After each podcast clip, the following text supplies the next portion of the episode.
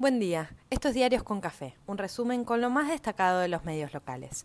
Hoy es miércoles 10 de noviembre y los diarios de esta mañana se distribuyen temáticas y humores. Los económicos confirman el crecimiento y la recuperación. Se mantienen alarmas con la inflación y el dólar, la inseguridad como drama y como bandera política. Los Pandora Papers llevan a juicio político a Piñera mientras acá no pasó nada y eso que somos el tercer país del mundo con más cuentas en guaridas fiscales.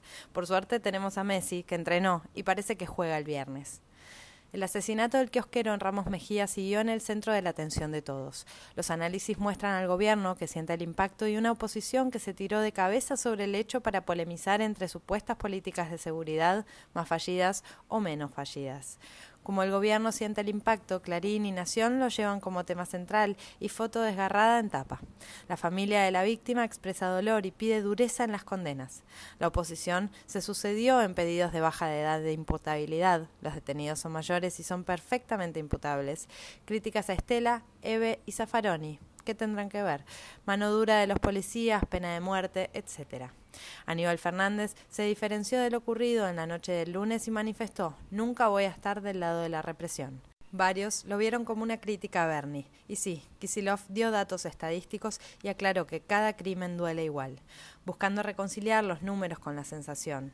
Mientras, en La Rioja, militantes atacaron la residencia del gobernador. Hay quienes vinculan los hechos y creen ver caldos de cultivo de un malestar social creciente. Por suerte, Rukauf teoriza en Clarín sobre el que se vayan todos, porque acá nadie se ahorra sus pensamientos y todos hacen su aporte al fuego general.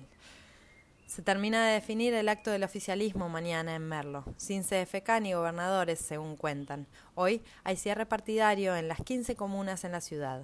15 puntos, 15 volanteadas, casa a casa, voto a voto, reza la convocatoria.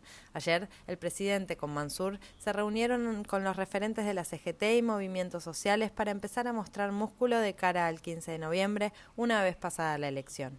Arman movilización para el Día de la Militancia, 17 de noviembre, y diseñan el mensaje que transmitirán tras las elecciones, salgan como salgan.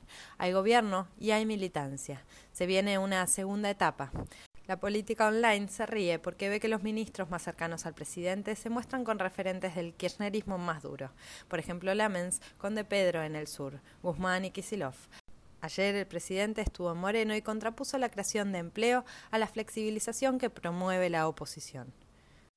Mientras, en esa vereda, los mensajes endurecen de cara a la votación y varios vislumbran que Macri se acerca al ala más dura de Juntos y camina a una alianza con los libertarios, complicando a la reta que se presenta como propuesta reversionada de la ancha avenida del medio, que en los discursos parece ser la 9 de julio y a la hora de la verdad se convierte en un callejón sin salida.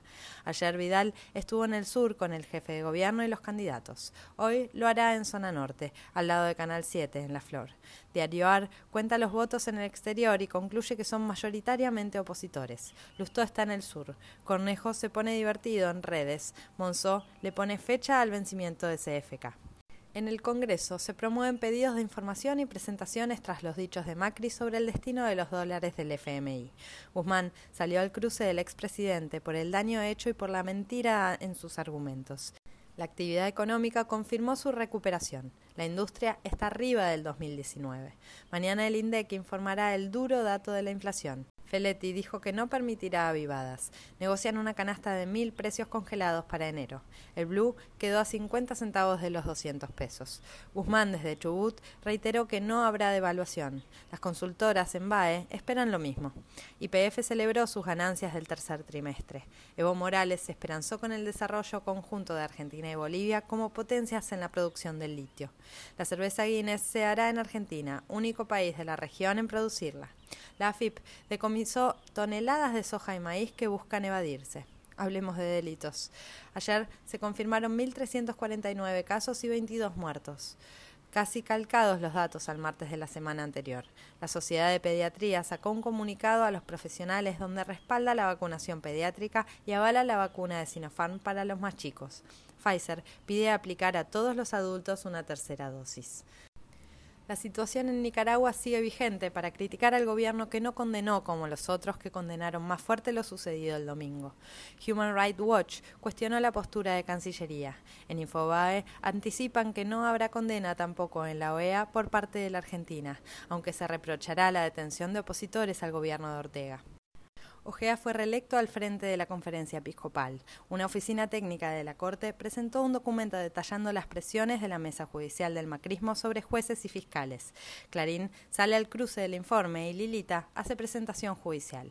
En la causa por la tragedia de Once, Schiavi podría ser escarcelado tras cumplir los dos tercios de su condena. Clarín lamenta que solo Jaime esté preso por casos de corrupción. Hoy declaran en Dolores a Wad y de Andrés en la causa por espionaje a familiares de Lara San Juan. La CGT define mañana su nueva conducción. Con o sin caló parece ser la cuestión. Falleció Edgardo Form, referente del cooperativismo y ex legislador. Imputarán por homicidio agravado por odio de género a los detenidos por el caso de Tehuel. En Chile, avanza el pedido de juicio político a Piñera, por las offshore, por las maniobras vinculadas al lavado de activos. Similar es la situación en Ecuador y la mayoría de los medios lo miran como algo lejano. Pocos lo contrastan con la liviandad que tuvo el tema en nuestro país, donde la familia Macri aparece en los Pandora Papers como los principales empresarios nacionales. Pero siga, siga. Messi entrenó y varios se ilusionan con verlo en la cancha el viernes frente a Uruguay por la nueva fecha de eliminatorias. Festejaron los ganadores del Martín Fierro de Cable.